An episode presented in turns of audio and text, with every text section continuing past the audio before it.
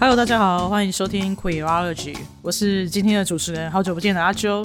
那今天为什么是我出马呢？因为我们今天是要来录一个特别节目，就是要访问今年女性影展的策展人陈慧颖。哎，请问你希望我怎么称呼你？陈老大？哎，就叫我 慧颖就好，慧颖啊、哦，好好，慧颖，对 对对。Hello，大家，就是我是慧颖，然后是今年女性影展的策展人，然后非常高兴能够来录 Queerology。好，我们也很欢迎你。不过呢，在访谈正式开始之前，我先跟，大家来解释一下 Queerology 跟女性影展之间的过去的不是黑历史啊，是非常亲密的过往。那个各位在部落格时代就有在关心 Queerology 的人，应该知道说我们其实每年都有跟女影合作，因为不知道办女影的人每个人人都超好的，就说哎，Queerology 的作者们，就是我们可以提供线上试片，大家就可以来写心得。然后就放在部落格上面。那因为我其实我本人非常非常喜欢看电影嘛，常年在国外念书讨生活。其中一个最伤心的就是不能常常参加台湾办的影展啊。然后因为这些影展，我觉得台湾办的影展都非常非常的有水准，选的片都非常非常的好，所以其实还蛮伤心的。然后每年就是娜娜说哦，女影要提供线上试片哦，有没有人要参加？我就会第一个举手说我要我要。因为女影的片单，其实我每年看也都是觉得哇，每部片描述起来、听起来都很棒，常常都很想要全部看，有一种小孩子才要做选择的感觉。但因为今年我们现在改做 podcast 嘛，好像不太适合线上试片，然后我们在那边讲得很开心，可是观众或者听众没有看，所以就想说可以用呃难得跟策展人呃陈小姐陈慧颖可以有进一步的亲密接触，然后。我就可以跟策展人偷学下选片的技巧啊，然后学一些电影的知识。所以今天非常开心可以邀请到你，然后也谢谢你就是抽空来跟我们录 podcast。谢谢。好，那我们今天 podcast 进行的方式基本上就是我跟慧颖聊天，然后用一个 Q&A 的方式进行。我想 Queerology 的听众应该大部分对女性影展是不是很陌生？但是我想要特别提一件事情，因为大家平常可能不会特别提到。但是呢，你知道吗？台湾的女性影展不但是亚洲第一个女性影展，同时也是台湾仅次于金马影展办的第二久的国际影展。所以女性影展今年呢，已经堂堂迈入第二十九年。所以女性影展已经二十九岁了，恭喜！这个非常非常棒的年纪。这就刚好带到我的第一个问题，就是说，不知道慧颖对提到二十九岁的女性，你对这件事情有什么想象？嗯，我想要在回答这个问题之前，也想要稍微讲一下，就是女性影展二十九岁这件事。嗯，因为就真的很难，很难可以走得到二十九年这样子。嗯、然后因为。呃，女性影展就是其实我们常常被问到说，为什么叫女性影展？嗯、那其实它是一个非常长远的一个脉络，尤其是欧美国家在七八零年代的第二波女性主义什么什么，嗯、然后其实就有一段时间有一大波的女性影展蜂拥的出来这样，然后。那时候可能有上百个这样，全世界哦，对，哇哦，对，就很惊人。然后，但台湾的脉络就比较像是在解严之后，嗯、就是各种声音可以出来。那那时候也是有很多小影展纷纷出炉，然后女性影展其实也就是其中一个。嗯，但它的脉络还是要回应到其他全世界的女性影展这样的一个脉络。嗯，但现在的女性影展其实坚持到现在女性影展没有很多，因为它毕竟还是比较偏一个议题性或者是比较以性别影展为主要走向的影展。嗯，那亚洲的话，其实像女性影展真的算是最老的，就是历史最悠久的一个女性影展，最成熟。对对，也可以这样说，但是这过程真的非常艰辛，就是说持续去推动性别这件事情，还是有它的一个必要性存在。然后，其实，在其他国家的呃女性影展也持续是用这样子的一个角度在推进，所以。呃，像今年也会有很多的像跟其他女性影展的合作，就是这个等一下之后也可以谈这样。嗯嗯嗯嗯嗯。所以二十这二十九年都没有中断过？好像有一一年中断一年这样，哦、然后但其他都没有中断过。所以那有你有关于就是他们办第一届女性影展时候的小故事吗？呃，我很很模糊的知道而已，就是当时候处于呃，好像女性艺术，就是广泛女性艺术都在台湾没有一个、嗯、呃可以保障的一个平台，然后那时候就是会有一批影像工作者或者是艺术家，嗯，他们集结在一起，然后就是说想要办这个女性影展，嗯，那。在最一开始的时候，它其实比较是偏找一个空间，然后举办，所以它的那个形态跟我们现在好像要找一个戏院，在戏院里面放电影的那种感觉是不太一样。你的意思是说，第一届有点像女性的文字电影院一样吗？我觉得很像那个，比较像在艺廊。哦，艺廊空间的那种，就是它其实是不同影像工作者，然后艺术家这样一起合作的那种感觉。哦，酷。对，我觉得还蛮特别的。嗯嗯嗯嗯，好。对，所以就是一路长成现在的模样这样子。没错没错。那所以这次的影展的主题也跟二十九这个数字有关嘛？要不要稍微提一下这是影展主题的概念？好，我们这次影展叫做“噪声有力”嘛。嗯，然后因为就是来到二十九，疫情就是来到第三年。等一下，还没结束吗？我心里面自己觉得已经结束了。什么第三年？什么第三年？好，不好意思。对，就是 很惊人这样子。然后，嗯、呃，其实就一直在想说，二十九对于一个影展的意义在哪里？嗯、然后。就觉得它好像是一个，就是需要去回头去检视，哎，好像是二十九年，因为明年是三十年的话，嗯、好像它是一个蛮分水岭，或者是一个指标性可以去回顾的东西。但是我们又不想要太，呃，因为大家都很习惯，就是什么哦，几周年一定要做什么，或者是几周年好像是一个很重要的事情。对对，可是。我觉得很重要的是，可不可以用一种更轻松的一个心态，或者是反而不那么扣合，就是观看本身的一些想象，就是让它可以好像有其他的可能性，就是不要那么的冲刺去。觉得好像一定要做出什么，对，所以在二十九岁的时候，我觉得对我来讲是一个还蛮开心的一个数字或者是年份吧，可以好好的用其他的方式来回头检视这件事情，就是我们是否是否可以慢一点脚步，因为影展都会是冲刺型的嘛，是吗？从一直不断往前冲这样子的一个时间流。嗯，所以希望可以慢一点，然后用一种有力的态度去面对二十九。嗯，然后这次很强调聆听这件事情。嗯哼，其实灵感是因为就是觉得说，好像二十九岁它是一个呃类似尾巴的东西，但它其实也可以是一个开头，就很像是你在听那个。没错。对，就是音乐可能放到最后，然后你可能要翻面，嗯、或者是你可能要倒转或什么之类的。嗯嗯，对，它其实是一个可以有空档的一个东西。好，听到你说翻面跟倒转，我就知道你应该 是那个有经历过早期音乐那个卡带跟 CD 的这个年代。有有有有有。没有错，因为我就想说，回放，我觉得我本人啊是非常讨厌看到我过去写的东西，会觉得自己怎么那么蠢。但我觉得你刚刚讲的这个态度很好，就是我们放下心来，好好的去看一下从以前到现在经历过的事情，还有聆听我们身边的声音。然后，而且从二十九到三十也是一个崭新的开始，没有必要一定要觉得很焦虑。虽然我妈妈通常都会很焦虑啊，她就是不过久的那一种人。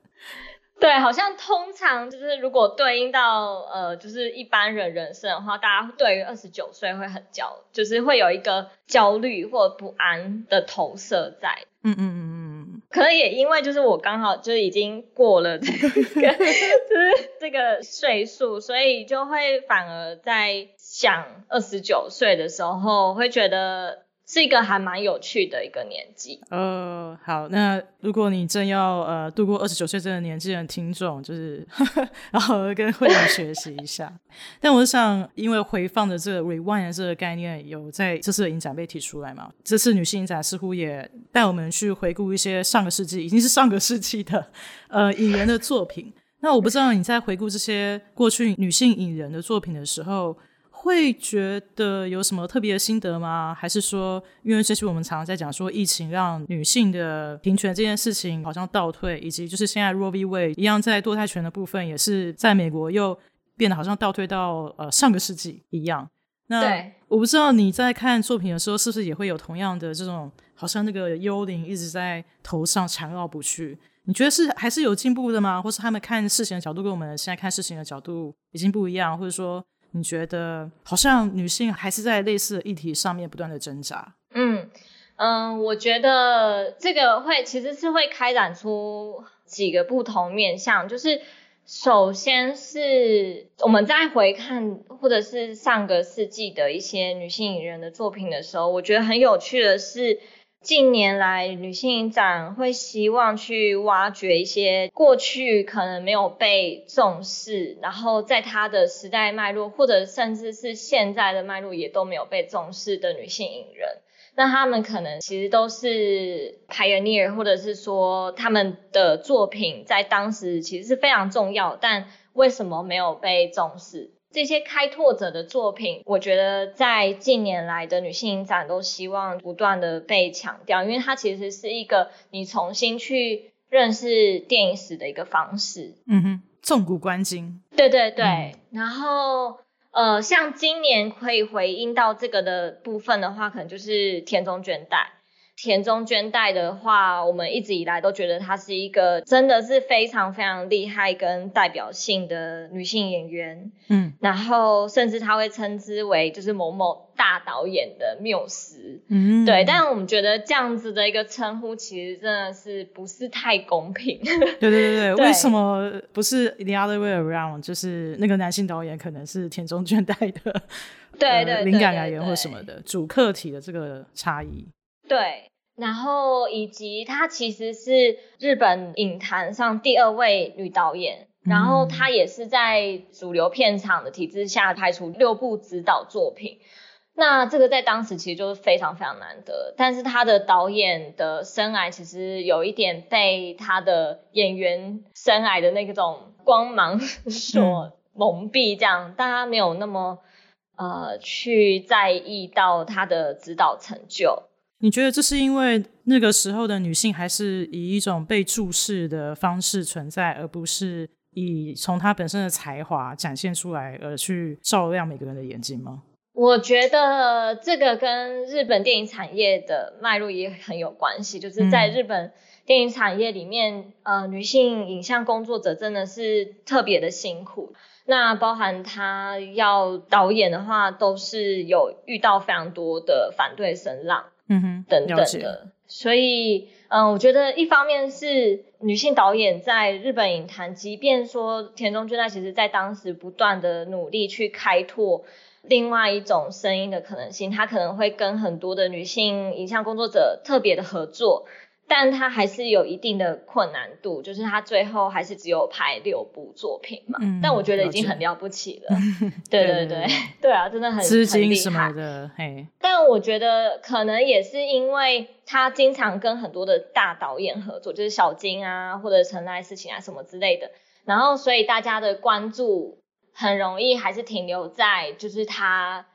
在这些大师作品里面的一些展现，嗯，相较起来，大家就可能就会忘记，她其实也是一个非常非常优秀的女导演，这样子，嗯嗯，对。那另外一个 层面就是，嗯，回看过去的一些电影的时候，我觉得很有趣的是，的确会觉得幽灵谈剧，就是好像 好像有时候甚至过去所碰触的议题。或者是敢讲的话，反而比现在更直接明了，然后甚至现在还反而会有很多政治正确的束缚嘛。嗯，对，我觉得以前的人真的没有在怕，嗯、就是 就是想要说什么就说什么，那他可能是很尖锐的去挑战跟质疑所有事情，所以我觉得反而非常非常的有趣，就是我觉得最明显的差异可能会是在。比方说，因为真的时代的关系，就是可能在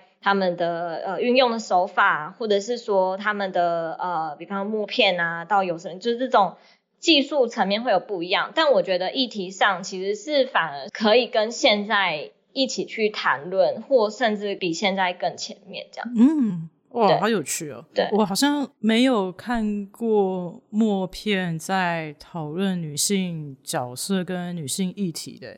哦，好，就是非常推荐大家可以去看一下，嗯、去体验一下，然后留言跟我说到底怎么样。所以田中绢代是呃女性，这是女性影展总共十一个单元里面呃的其中一个单元。对。呃，如果对女性影展不陌生的听众，可能会知道说，女性影展其实常常都会有各式各样不同的单元，每一年会有点不一样。不过常设大概就是有三个，一个是台湾竞赛，一个是酷儿单元，然后还有另外一个是焦点影人。我们先来谈一下今年的台湾竞赛片，好，就是有比赛，感觉总是比较刺激一点。那今年的台湾竞赛影片总共有十七部，都是女性导演的作品。包括在我的同文层里面大获好评的阮凤仪的《美国女孩》，不过我其实还没有看，我觉得那个好像有点 too close to home 对我来说。呃，但但我要问的问题是说，这些女导演的生命，她们在不同的阶段跟台湾都是交织在一起的吗？但你觉得他们之间的最大的同质性跟异质性在哪里？我觉得还蛮好奇的。哇，这个好难，太难了，是不是？同质性就是都跟台湾有关系。他他，你说你们收件的标准是什么？好了，先从这里开始好了。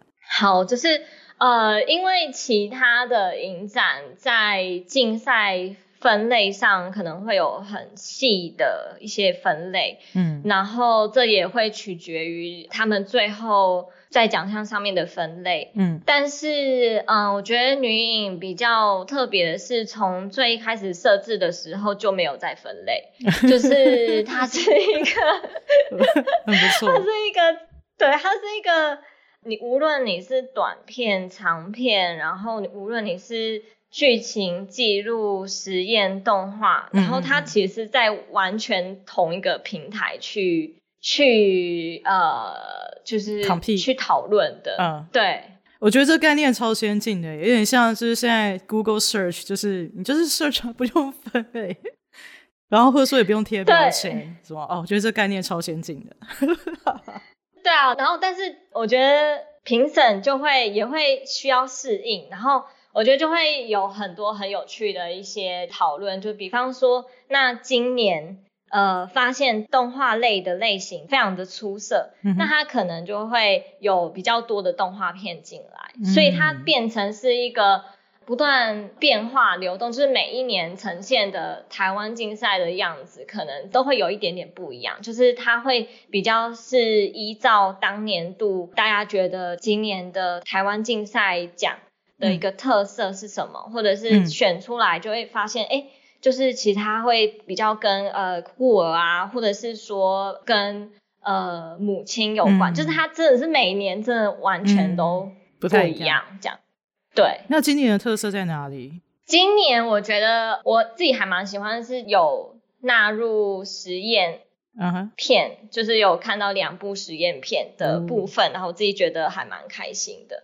老实说，我觉得台湾新锐导演的短片其实真的是非常的优秀跟有趣。没错，对，所以我觉得如果大家对于新锐导演就是有兴趣的话，其实可以从短片开始入手。嗯，就是因为就很短，然后你又可以一次看到很多不同导演的作品。嗯，我觉得是一个很有趣的一个过程，所以这部分推荐给大家，还蛮适合现代人。不是说现在小孩子的那个注意力 attention span 非常短，没错，没错。而且其实现在很多台面上的导演，呃，都是其实都是从短片开始起家的。嗯嗯嗯，嗯。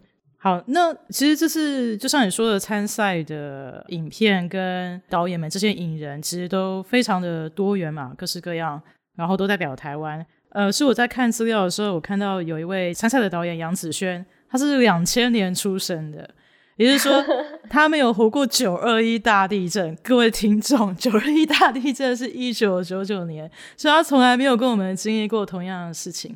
然后我不知道大家记不记得八零九零年代，呃，那个时候的导演好像每一个人都要拍一部电影，里面是有关于地，不是关于地震，就是真的是关于九二一。所以我感觉是一个、嗯、一个世代的变迁跟转换。或是观念上面应该会有一些乐器，或是会会有一些不一样的东西在那里。而且现在小孩子真的都超聪明的，所以嗯、呃，真的有点回去到刚刚讲说 rewind 的概念。我想像两千年出生的导演看到以前的八零年代、九零年代的导演拍出来的作品，可能也会有一种 rewind 的感觉吧。但我想的问的这个 follow up 的问题是说，你有没有在新生代的台湾女性导演上面看到一些不一样的特质，或是一些新的潜力？嗯，我觉得我其实对于就是新生代台湾女导演超期待，因为他们真的对于影像的熟悉度跟认识都比就可能我这一代就是又在更早，就是他们很早就是接触到就是影像的世代。对，那我觉得在这样的一个情况下，在处理影像美材的时候。他们会有很多不同的尝试，嗯，可能是针对于美材的尝试，或者是说针对于观影习惯的尝试。对，那我觉得这两点都是现在的导演或者是影像工作者还持续不断的在拓宽，嗯，他们对于呃影像的认识这部分，所以我觉得非常的期待。对啊，嗯嗯，所以你有看到用行动装置，比如说用手机拍片的作品吗？今年的话可能没有，嗯，对，但呃，其实也一定会有，就是用手机拍片这件事情，然后或者是说用电脑界面来进行创作啊等等，其实都已经呃可以不断的看到有这样的一个作品产生。诶，那比如说两千年之后出生的导演会想要用底片拍片吗？应该会有，我觉得这真的都是一个不断回返的一个东西。嗯，对啊，就是对于底片所着迷的两千年后，我相信也是蛮多的。对对对，我最近在我们家附近的那个二手书店还有黑胶店看到有卡带复兴这件事情，就是他开始在卖卡带。嗯、我想说，天哪，我可以放卡带的机器已经都丢掉了。But anyways，对对对对对，对就是呼应刚刚讲的。没错，搞不好他们可以在底片上面玩出很不一样的东西。嗯嗯嗯嗯嗯，对对对对。好，那我觉得台湾的电影环境相较于上个世纪来说，一定是有所改变嘛。我相信是有越变越好。然后呃，我相信有不少人在努力，但我想虽然说好像已经有改善了，但似乎还是有一些不足的部分，包括之前新闻有报嘛，电影从业人员其实常常要面对很多高工时、低薪酬的这个环境。那我想要特别 focus 在年轻一辈的女性影人来说，你觉得呃，年轻一辈的女性导演是不是在空间跟资源上，相对于其他人来说是有更加的受限？那在这方面，女影或者是主办女影的台湾女性影像学会有些什么样的规划，或者是计划，或者是对策？嗯，我觉得这可能也回应到我们常常几乎每一年都会被问说，为什么现在还有女性影展？那为什么就是甚至有人会说，为什么不叫平权影展？为什么一定要叫女性影展？哦，哇哦，对 对。然后我觉得这很有趣的一方面是。大家真的会觉得现在好像已经完全平权，然后好像也看得到一些已经很出头的一些女性导演，然后就认为说在空间上的资源分配其实是非常平均的。但我觉得这个真的是一个误会，或者是说。就像跟好莱坞情况，就是因为有几个女导演特别突出，然后就以为就是整个结构都已经 OK 了这样子。嗯，对。那我觉得台湾的状况其实也是这样。然后在一方面是呃，尤其在越是完整的空间跟体制下，我觉得女导演的处境反而也还是停留在相较比较边缘的地方。嗯，这个我觉得虽然有进步，但是。嗯，还是会常常感受到一些受限的部分。嗯，有没有什么具体的例子？比如说像在时间上的分配吗？或者是权力上面的不对等？嗯，我觉得比较像是权力上面的不对等，以及大家如果说在片场的时候，常常可能，比方说摄影，大部分都会是生理男性。或者是说，就是我觉得那是一个氛围的呃塑造，就是它这个现场的一个空间是否真的是对于性别是友善的？嗯哼，那我觉得这个部分还真的有待加强，跟就是还有很多需要再更细致去思考的部分。对，嗯、那回应到说女影的或者是。呃女性影像学会这个部分的话，其实我们其实近年来都不断有在做工作坊。对，那这个工作坊是每一年都在做，只是说它的形式可能不太一样。嗯，就是像今年的话是有两个工作坊，一个是编剧工作坊，然后另外一个则是去年跟今年都有的一个，就是邀请大家，然后你没有任何背景也都可以，嗯、或者你有背景就是都 OK 这样，嗯、然后、嗯嗯、然后去使用 VHS 去拍片。你说 VHS 吗？我刚刚有听错吗？VHS，哇，好怀念。就是用以前，对对，以前的拍摄器材，嘿，然后它是 analog，所以它不是数位，它不是我们习惯的数位。然后他们去重新使用这个媒材，然后的过程就会发现，因为它可能不是像数位那样，你可以马上看得到，所以你会用一种。不同的方式去去思考你的影像跟创作方式，对，然后对，然后因为这个也是共同协作，就是大家一起去完成，所以就是也希望透过这样的工作坊去培养大家之间的一些默契，然后也在这个工作坊当中，其实还蛮直接的去讨论很多性别议题，那包含碰触到。他们平常从事影像创作里面可能会遇到的性别问题，了解，嗯，对对对对，所以我们比较像是透过工作方去推进，或者是看能不能带出不同的讨论。这是一种女性培力跟 empower，然后还要建立 community 的概念吗？嗯嗯嗯嗯，没错，了解了解。对，讲到性别议题的这个部分，那过往女性影展其实都是尽量推广女性导演的作品嘛。但是，呃，女性影展同时也设有酷儿的单元，然后在这部分有点跨越性别疆界，因为酷儿的概念本身就是一个比较流动性跟破除性别疆界的这个部分。那今年就是我呃透过侧面了解呢，知道其实今年对于呃导演的性别门槛也有一些讨论跟改变。那我不知道你可不可以就是针对这方面做一些 comment，或者是跟我们谈一下这部分的决定背后的一些想法。好，酷儿单元是常设单元。这件事情，老实说，其实也是可能近莫名其妙 近近近几年才把它变成常设单。哦、oh，OK，啊，所以最近这几年的事情。嗯，对对对，他他其实不是二十九，你知道，二十九年来，我们酷儿比较年轻，一直都是 还在幼儿成长的阶段，学步。对，我觉得这个也很有趣，因为女性影展二十九年，其实也在路线上面不断的去思考要往哪边走。嗯，对，它其实是一个漫长的过程。那酷儿这部分的话，老实说，有一在很早期的时候。对于某一派的女性主义者来讲，嗯这个反而是没有办法接受的。哦，那这个是以前，这真的是就是女性主义路线。我懂，我明白。但我相信常常听 Queerology 的听众都明白。对，对对对，嗯、就是它是一个非常复杂的一个过程。那除了酷儿的问题，常会在女性主义。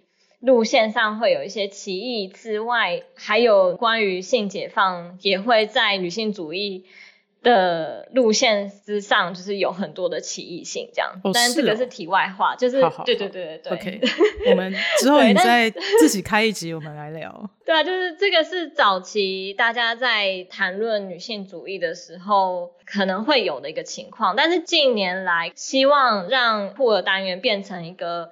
稳定每一年都会有出现的一个单元，那、嗯、那先说为什么会这样觉得好了，就是因为我们就是女性影展，它既然是性别以性别议题为导向的一个影展，嗯、那它一方面它不见得是仅说现在性别议题，它比较像是性别可以成为一个出发点，嗯哼，然后去看待很多不同的事情，嗯，那在议题上它可以非常非常的多元。嗯哼，那甚至跨越到以往大家不会把它认为是在性别可能会谈的东西。嗯哼，但我们就是希望去强调，就是不同议题它其实本来就有这样的一个交织性。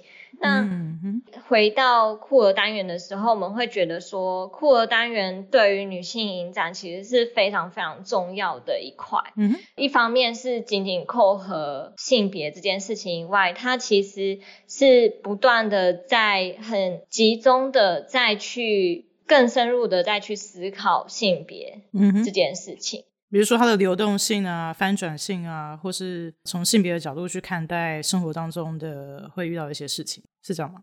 对，所以我们希望说它有它的核心意义在，那就是每一年就是希望它都可以是一个非常常设而且非常重要的一个单元，这样子，嗯，就可以有一些讨论跟争议，比较好玩。对，没错。然后。另外的话，就是导演的性别门槛这件事情，嗯、就是是因为女性影展整体来讲的话，它的初衷还是希望能够提供跟推广女性影人一个平台，嗯、所以。基本上，我们的影片至少要有一个是生理女性，你可以说门槛也好，或者是就是希望可以嗯嗯嗯聚焦的部分，嗯嗯，对。但是在酷儿单元里面，这个东西就会变得非常的尴尬，嗯，对，对，就是说导演的性别门槛到底它真的是一个门槛吗？还是什么之类的？嗯，对。那如果说在酷儿单元里面，就是不去强调导演的性别的话，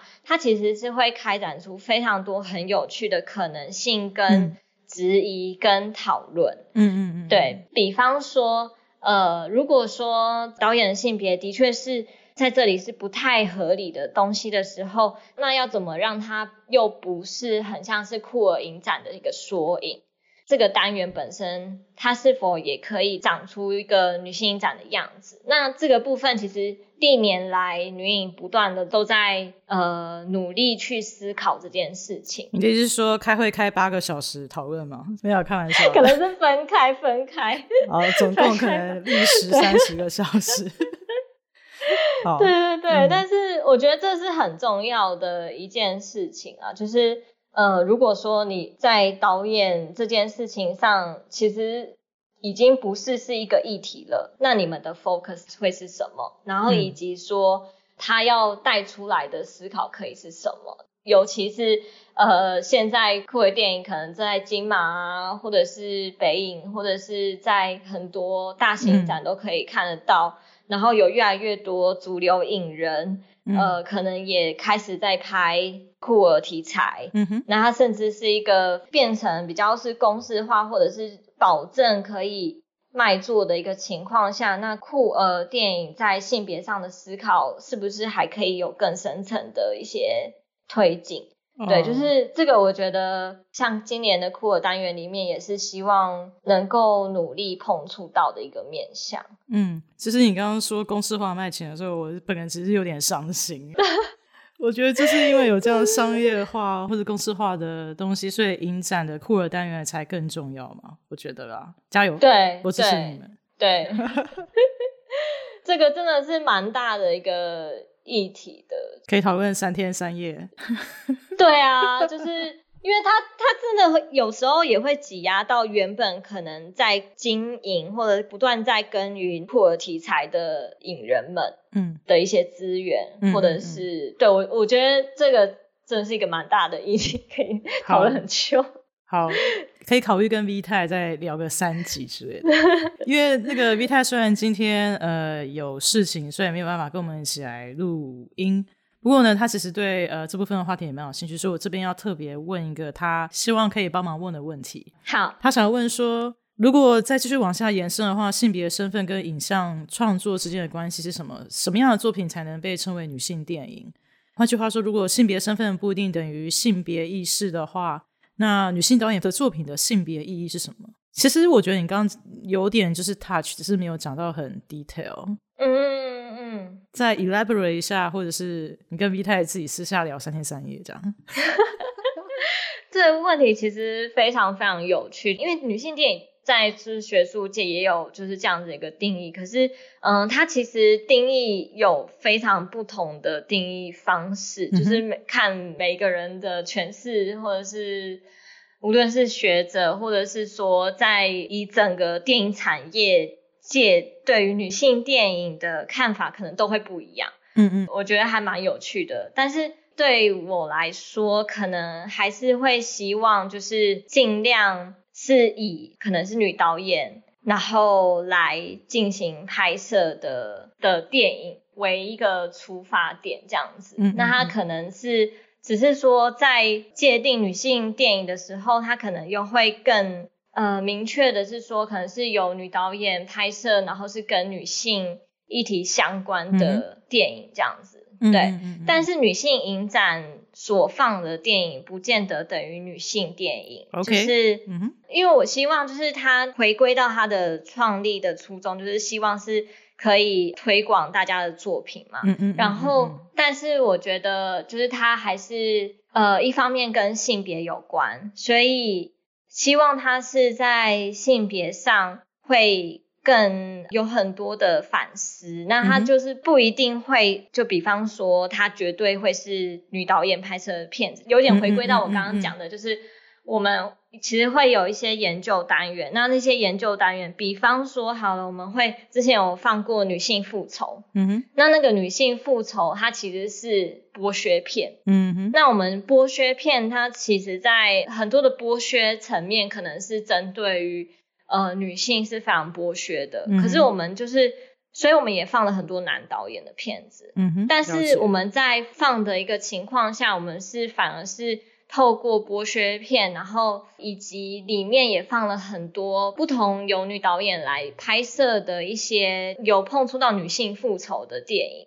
嗯嗯嗯，那那这样的情况下，就会看得出来大家怎么样在不同的包装下去呈现这个女性复仇。嗯、那这个女性复仇的意义又是什么？就是它比较回归到从性别，然后去拉出另外一种看待所有议题或者是领域的一个方式。嗯很有趣耶，所以它不见得只是仅限于呃女性议题，嗯嗯、呃，我们是希望它的女性议题是可以无限扩充，然后甚至就是 呃碰触到很多不同的东西，对，嗯、反正就是一个膨胀的概念。我觉得你讲得很好，不要自暴自弃。好，呃。其实我们现在已经有大概录了四十几分钟，但是我真的非常非常想要再继续往下讨论到另外一个，我觉得在今年女性展面非常重要的部分，我把它浓缩在一起好了，就是女性的影像工作者，同时与原住民的呃身份的这个交错，以及跟原民之间的关系，还有跟这片土地之间的关系。那我为什么会提到这件事情？是因为这次女影的两个单元，分别在焦点影人还有胡台叶老师的特别单元里面呢，都有碰触到这部分的议题。那在焦点影人，今年选的是，呃，我可能会念错，你可以纠正我。只是呃，好女导演艾拉尼斯奥伯沙文，然后她是一个 Abenaki American Canadian。Abenaki 好像是在美国东北以及包括加拿大那个地方的呃一个原住民的部落嘛。那胡台丽老师，我想应该蛮多人知道的，因为就是就连我这个宅宅，我都有听过胡台丽老师。胡台老师在呃台湾的民族志上面是非常重要的一位老师，然后他在今年呢不幸过世了。他不但是台湾的一个非常重要的人类学家、文化人类学家，那同时也是中研院的民族所的前所长。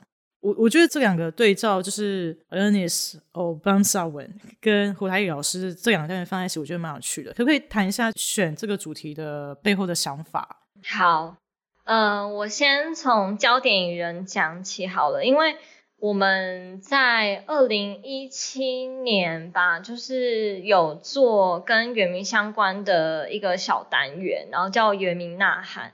但是他那时候做的方式比较像是集结呃不同国家的，就是呃原民导演的作品，然后有一个集锦式的呈现。嗯。可是那一次我就会觉得说，有一点想要再去好好的延伸这一块。嗯。对，就是比较让它更聚焦在呃一些某些议题上面，因为毕竟不同国家它可能会。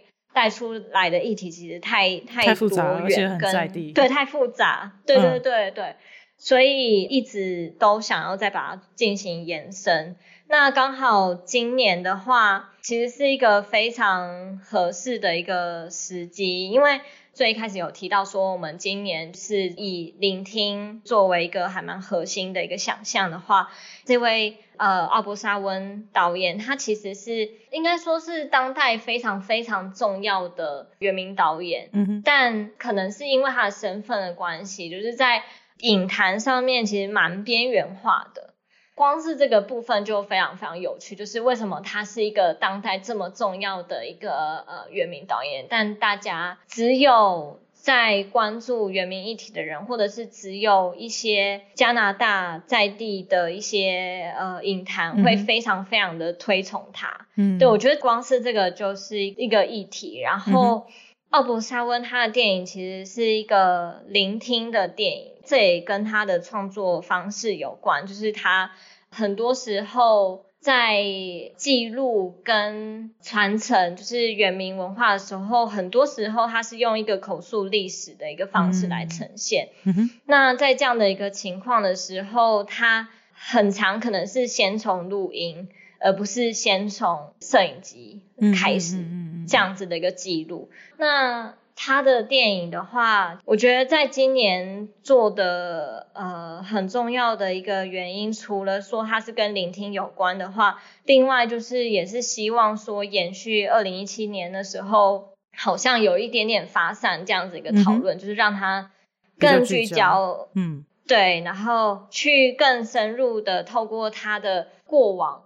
的一些作品去思考说，哦，原名电影其实有这么多不同的面向，然后这么多不同的议题，嗯、所以我觉得是一个放在今年来还蛮适合的一个部分。再加上我觉得，虽然说前阵八月一号是那个原住民族日。然后好像感觉有一点，大家都有在去关注这件事情，嗯、但是我觉得在某一些，无论是土地议题或者是一些权益上的争取，某种程度上还是有一点点被消音，或者是没有那么大的一个关注，嗯、对，或者是有一点边缘化这样的一个状态。对啊，对啊，对啊。所以也希望就是透过这样子的一个单元，再去把它强调出来。嗯嗯嗯。对，因为其实我不得不说，呃，我不知道是不是因为语言关系，但是我觉得北美的原住民议题其实非常非常的微弱，跟更不被的重视，跟被边缘。所以我其实看到片段的时候，我还蛮想要更加多了解，就是奥伯沙温他作品里面去记录的那些东西。不过你有看最近有部电影，真的《The Predator》的 Prequel 叫《Prey》吗？最近都在看 实验片跟动画。啊，那个最近我刚好看了在 Hulu 的 Prey，我不知道台湾会不会上映，因为它就在 Hulu Streaming 嘛。然后它里面就讲说外星人 要降落地球，然后但它的时代背景是一七不知道多少年，所以在北美大草原上面就会是德州那附近的原住民叫 Comanche。然后那个导演非常用心，他就是在片里面非常仔细的考证 Comanche 的人会使用的各种器具啊，还有牙刷，他在里面 重置了 Comanche 一期不知道多少年会使用的牙刷，所以我觉得还蛮有趣的，其实是一部不错的作品。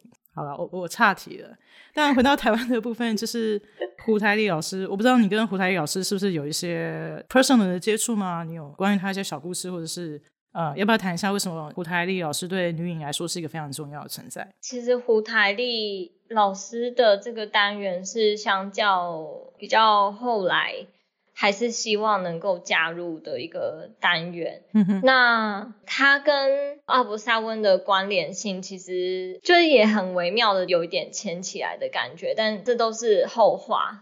然后，嗯、那胡台丽老师的话，对于女影来讲是一个应该算是长久的陪伴吧，就是因为她算是常年的女性影像学会的理监事，嗯、然后顾问这样。我自因为我是二零一六才加入女性影展的，相对的比较近年一点点。然后佩佳就是我们的女性影像学会的秘书长罗佩佳，她就是跟胡台丽老师其实有更深的渊源这样子。然后她其实就有提到说，就是好几次她可能工作非常非常忙，然后很疲累或者焦虑的时候，台丽老师就会默默的走到他身边，这样，嗯、然后就是跟他讲说，慢慢来，不用累坏。就是你跟同仁都已经很努力了，他可能不论说什么，那台丽老师都会微笑，就是用一种鼓励陪伴这样子的一个方式。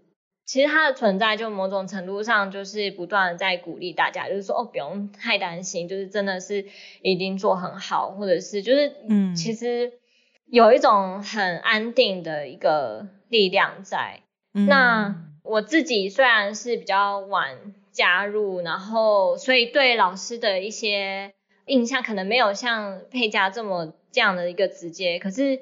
就是我的印象，也就是老师就是静静的一个陪伴，然后适时的提出一些建议啊，或什么之类，但其实都是用一种非常鼓励大家的一个方式在进行这样。所以我们今年的话，是我们大家也是讨论非常非常久，然后最后决定有这个小小的单元，那它其实就是两个节目、三部片这样的一个形式来呈现。嗯，这三部片都是。它非常具有指标性意义的作品，嗯，了解。那包含兰屿观点，兰屿观点真的是必看，这样。对，我怎么觉得我好像有看过啊？有可能，有可能，因为它算是老师最重要的作品之一吧。嗯嗯，对。然后还有第一个进入商业戏院放映的《穿过破家后》。嗯嗯嗯，还有第一个进行在现场同步录音的那个《神主之灵归来》，嗯，可能是台湾第一个民族志电影被国外的影展入选这样子，所以我觉得也非常具有意义性。嗯。好，那除了刚刚讲到的酷儿单元焦点影人，还有胡台丽老师的特别单元台湾竞赛之外呢，其实有提到嘛，因为每年有各式各样不同的单元。那今年像其他还有漩涡迷情、生命中不可承受之轻、在边缘听世界，还有围城显影，总共十一个单元。我觉得你们写文宣的人真的好厉害，真的好会学。对，但因为可能大家听到，比如说《生命中不可承受之轻》或者是《漩涡迷情》，还是有有可能还没有办法马上知道说里面大概会是什么样的影片，所以你要不要大概快速的帮我们介绍一下其他剩下的几个单元？不是剩下，其他几个也很重要的单元。对对对对。好，因为我们单元真的太多了。嗯、好。对，漩涡迷情的话，基本上就是会是在谈论性跟情欲这件事情。嗯哼，但是它比较特别的是，它跟以往女影在做的事情会有一点点不太一样。就是二零一七年我们有放过那个女性视角 A 片，嗯，然后基本上就是在戏院里面放 A 片。嗯哼，然后那一年也是放很多郑淑丽嘛，嗯，郑淑丽的各种。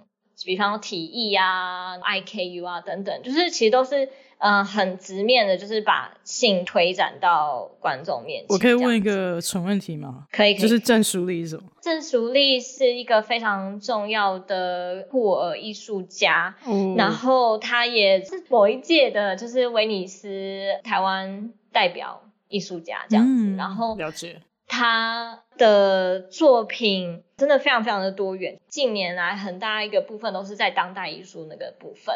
那只是说他早年不能说早年，因为他近年也有电影作品，嗯嗯嗯、就反正他就是一个一直以来 都有不同媒材的创作这样。好了解。然后他的东西就是非常的极端的去推展酷儿里面的一些性，或者是我觉得他的东西非常非常有趣，就是。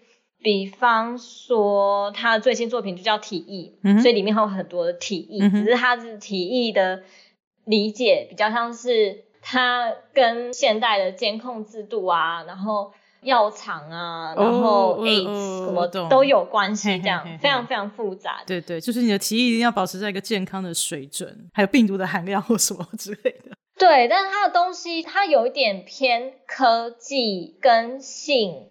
跟病毒之间的关系，讲、嗯、他的作品近几年来的呈现，嗯、对对对。那回归到今年的漩涡迷情的话，会比较不像二零一七年就是那么直接。嗯，那今年则是退后一步，想要去更探索里面的一些观影机制，嗯哼，有点退后一步去后设性的去思考，就是你怎么去观看性这件事情。嗯，那他的东西当然是跟性有关，但是我觉得会有更多的思考跟很模糊的界限，可能都会在。漩涡迷情这个单元呈现出来，了解。然后里面主要的作品都会是经典的一些作品，所以如果大家对于经典片是有兴趣的话，其实还蛮欢迎大家可以看一下《漩涡迷情》。嗯嗯嗯，好。那生命中不可承受之轻是？生命中不可承受之轻的话，那个标题非常的抽象，但它其实关注的是社会议题。哦，嗯，我举个例子好了，他可能会关注到像呃来干电视台，就是在讲就是俄罗斯唯一一个撑过普丁时期，嗯、但最后还是关门的一间独立电视台。嗯哼。那他其实是有一群一开始完全不是电视台出身，然后也不会 素人做电视台的一群人，然后开始就这样子进入到这个产业，然后没想到他们最后成为。真的是去争取新闻自由这样子的一个独立电视台。了解。对，我觉得这部片，呃，尤其放置在今年乌俄战争这样的一个脉络下，是一个非常扣合现在时事的一部片。所以其实那个时候选的时候还没有打仗，应该是已经打了。嗯，不过拍片应该是之前就拍好的。对对对对对对对、嗯、对，了解。对，嗯嗯。这个单元里面，其实它的议题真的非常非常的多元，但是它的多元可能都某种程度上跟性别是有关系的。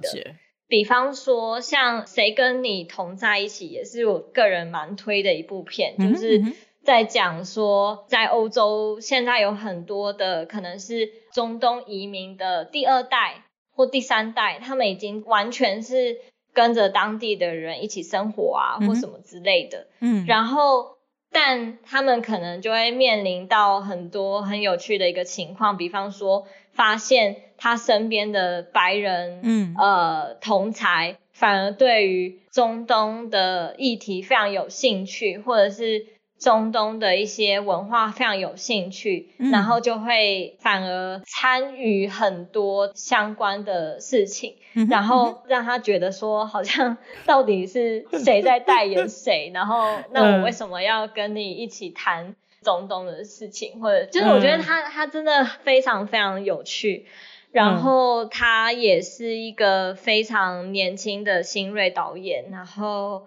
我自己是非常喜欢这个导演的作品，真的是非常新世代的一个看法，嗯哼，嗯哼，就是从当地的角度去有点厌世的去看待欧洲现在的状态，这样。我觉得其实好像跟台湾的青年也有一点点可以 co-relate 吧。对，然后因为他真的是。呃，年轻世代，所以他们里面很多画面呈现都是用手机啊，oh. 或者是很多的 IG 啊等等的。Oh. 对，所以我还蛮推荐，可能年轻一代 也会有兴趣。对对对，呃、uh.。然后还有，我再我可以再推一部《鸡汤与意识形态》。嗯，对，他这一部片其实是一个常年居住在日本的韩国籍导演所拍摄。嗯，他的家族史其实非常有趣，就是他们长期以来是比较跟北韩有关，所以他的家族常年会资助或者是金钱上的。支援北韩，然后他也送他的兄弟就回去北韩这样子，嗯、然后但他身为女儿，他就留在日本，嗯、对，然后跟就是母亲、父亲一起居住这样子。嗯，那对于北韩、日本还有南韩，其、嗯、实是一个非常复杂的一个拉扯嘛。那像这部片《鸡汤与意识形态》就是在讲说，意识形态非常强烈的那个爸爸过世了。Oh. 那过世之后呢，等于妈妈好像没有像爸爸那么意识形态强烈，但是他比较能够接受，所以很多的可能性开始冒出来。他就是呃，开始可能可以跟当地的日本人交往啊，等等的。嗯，那。我觉得《鸡汤与意识形态》这部片真的是一个很难得的一个作品。第一个是它碰触到北韩、日本跟南韩非常复杂的一个历史，嗯、而且是浓缩在家族史的一个部分之外，嗯，它它其实就是关于母亲跟女儿之间怎么样子对于。这么多意识形态加诸下，可能已经造成的伤害或者是误解，嗯哼，那他们怎么样子去面对这件事情？嗯哼，那甚至可能很后端，他也了解到说，原来母亲自己也有一些秘密，嗯，是他从来都不知道的。那这个秘密可能也关乎他怎么样子去面对整个家族的状态等等。很推，我觉得这种家族史跟历史的纠结，其实蛮多作品，但是这种作品总是百看不腻。可能因为对，同样都是呃，因为近代史这些事情对我们来说还是很近嘛。这些经历过那些时代动荡的爸爸妈妈，就像我们自己的爸爸妈妈一样，所以还蛮蛮能够，嗯、总是会啊，看到之后又要准备面纸。看这部片需要准备面纸吗？我觉得需要、欸，我自己是觉得还蛮感动的啦。女影是不是应该周边商品要出面纸？哦，去年我们其实就 有出一堆面纸，很好，对对对，OK。好，那还有在边缘听见世界跟围城显影。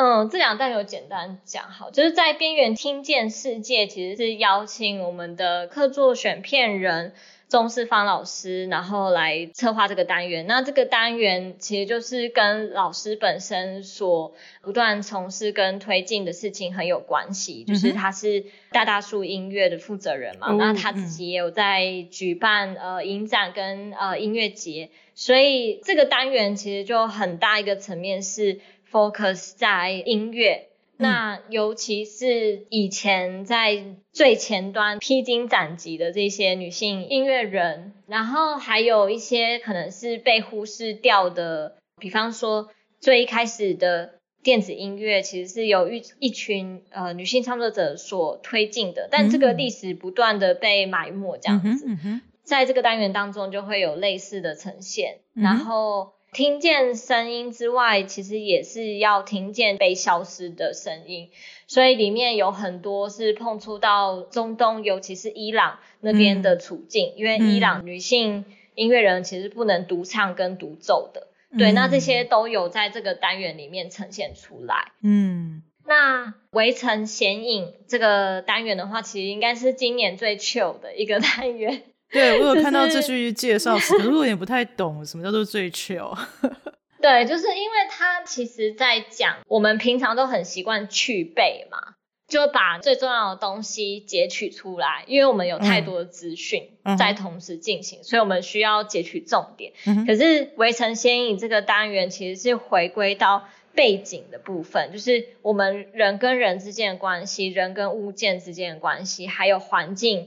还有城市，还有土地等等的关系，嗯、所以它其实是在讲我们跟背景其实是有很深刻的一些关联性，但是常常大家都会忽略它。嗯哼，那围城显影这个单元其实就是把这个被忽略的一些东西给召唤出来，然后它的特色就是画面真的每一部片都非常的美。去引导你看见背景之外，也看见这些关联性跟关系，然后去反思说，哎、oh. 欸，我们是否脚步其实太快了？就是它其实也回归到游历这件事情，嗯、就是是否能够看到更多的周遭风景这件事。哦，oh. 对。我觉得大家可以用一种，嗯，就是游历或者是去旅游的心态去看待，就是围城显影这个单元这样。好，感觉这是一个如果有线上试片，我就会一边看一边截图的这种影片，来当桌布。对对对，没错。好，那你讲了这么多电影，我有一个非常好奇的问题。所以，身为策展人，你到底今年看了几部电影？为了女影，好难，好难算。我后来到，对啊，可能第一年还有在算，然后后来就放弃了，就是在选片的过程就觉得好像不用去算那个，但可能加加减减一定会有一千嘛。哇，就是还有短片啊，还有短片那种、哦、都会有。所以那这些片有多少是哦，有个想法，所以我去找这方面的影片，然后有多少是报名的？因为我知道你们每年都有征件嘛。我想一下哦，可能会一半一半呢。哦，对，就是在看观看的时候啦。但是因为我们是有每年都有增件，但是这个增件其实竞争非常非常激烈，所以。嗯每一年能够入选的片子其实非常的少，嗯哼，大部分女影所组成的呃影片其实都是透过我们进行研究或者是。去各个影展去挖掘，或者是说可能是针对专题性，嗯，然后有一些片单进来。嗯，所以说透过征件的影片，其实真的都是万中选一，嗯，就是真的 他们竞争非常激烈，真的超辛苦的。你都没有干眼症的困扰吗？对啊，就是要吃叶黄素。天啊，好可怜啊！对，所以你都没有看电影看到睡着吗？我可以帮你剪掉。看电影看睡着，那个比较会发生在太累呃，就是现场哎、欸，就是参加影展的现场、哦。因为有时候如果我们是去国外选片，那可能一天就是塞满电影这样子，那可能有时候真的会太累了，那就会睡着。哦，对，好，在荧幕前看好像很比较少睡着。哦，真的哦。好好可能不太一样，对啊，或者是觉得差不多就可以先跳过，所以所以有些可以不用全部看完。对啊，对，嗯、呃，好，没错。那嗯嗯嗯，呃，我有一个小游戏想要跟你玩一下，因为好，因为我我记得你好像也有说过，说就是希望女性影展不只是为了给女性观众看嘛，可以碰触到各样不同的议题，或是其实也可以让男性在看这些呃影片的时候有一些不一样的感受。那我想说，你身为一个策展人，如果你想要对一个从来没有去过女性影展、不知道女性影展的人来说，你为了要跟他推荐，你会想要跟他讲什么？你觉得应该要怎么样 pitch 女性影展这件事情？好，我觉得我会比较偏向直接推荐片单哦，对，就是直接跟他们说，你要不要可以来看哪一些什么什么什么片这样。哦、oh，对啊，OK，可以简单，我会简单的讲说哦，女性影展到底是什么，但是也会有遇到就是呃，有一些男性观众可能听到女性影展就是蛮害怕的，捣蛋这样。对，所以我自己会觉得说，其实我们放的电影本身，它其实就是一个最直接让观众可以接触到的一个媒介，所以我会比较希望能够直接推片给。他们讲、嗯、了解，所以比如说，如果有一个女生，她男朋友是二十几岁的台积电工程师，然后想要跟她一起去看女性影展，你就会建议她说，你不用跟她讲是女性影展，只要跟她讲说，哦，那个光点华山有一部电影不错，就是你要不要陪我去看？我觉得你也会感兴趣之类之类的。对对对，就是 直接带入到现场。好，对啊，然后我其实还蛮。推荐，如果真的就是，如果真的是很直男的，直男就是如果真的很不认识这一块方面的话，我其实还蛮推荐，就是可以挑战一些比较难的东西。其实，就是我我这是我自己的一些想法啦。就是如果说针对像今年的话，我就会还蛮推荐《漩涡迷情》里面的一些单元给他看，因为。因为其实就很直接的可以感受到性这件事情，它其实是有非常不同跟多元的呈现。嗯、那我觉得针对这一块的话，好像可能 怎么 直男会有一些误会之类的。对，所以我觉得其实很直接的介绍这个单元，我会觉得还蛮有趣的。然后以过往经验来讲，就是我觉得很有趣的是。像二零一七年也会发生类似的事情，就是那一年不知道为什么男性观众突然变很多，就是然后大家就是 呃去看这样子，然后但是很有趣的是大家的回馈非常的不一样，就是、哦、嗯，他好像真的有激发到一些其他的想象，就是哦原来。呃，比方说郑淑丽的作品这么的直接跟有趣，那他其实跟他平常所接触到的性的呈现非常非常的不一样，甚至是截然不同的。嗯嗯，听到很多这样子的一个回馈，我觉得是很好的一个状态。嗯，对，就是直接去接触一个就是另外一个光谱的那种极端的那种感觉。嗯、好，对，好，好。大家可以参考一下这个慧颖的建议。好，那今天就是时间的关系，然后我们节目就差不多到这边结束。谢谢慧颖今天来呃跟我们聊天，然后在这边再度跟大家呼吁说，今年的女性影展是在十月十四号到二十三号会在光点华山电影馆放映。不过，其实你有没有在那边有什么推荐的小吃？因为我每次去那边我都不知道吃什么。如果我看完早上的场，中午可以去吃什么？还是你也觉得很困扰？附近没有什么好吃的？有有一点困扰，就是 在想，这也不只是我。对对对，好吧，没关系，你可以呃做个饭团，然后一起跟你的台积电工程师男友在草地上野餐。我已经开始在编故事。嗯，好好好好。哎，那慧颖有没有什么想要补充的？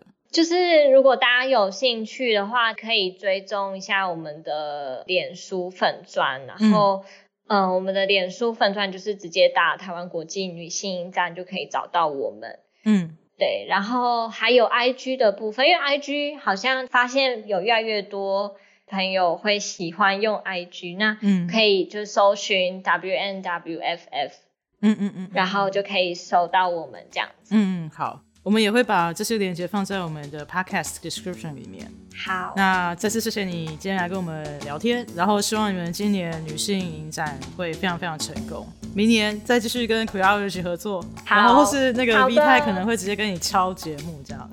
好啊，好啊，好啊。那今天节目就到这边结束，然后就祝大家一切顺利，我们下次再见喽，拜拜，拜拜。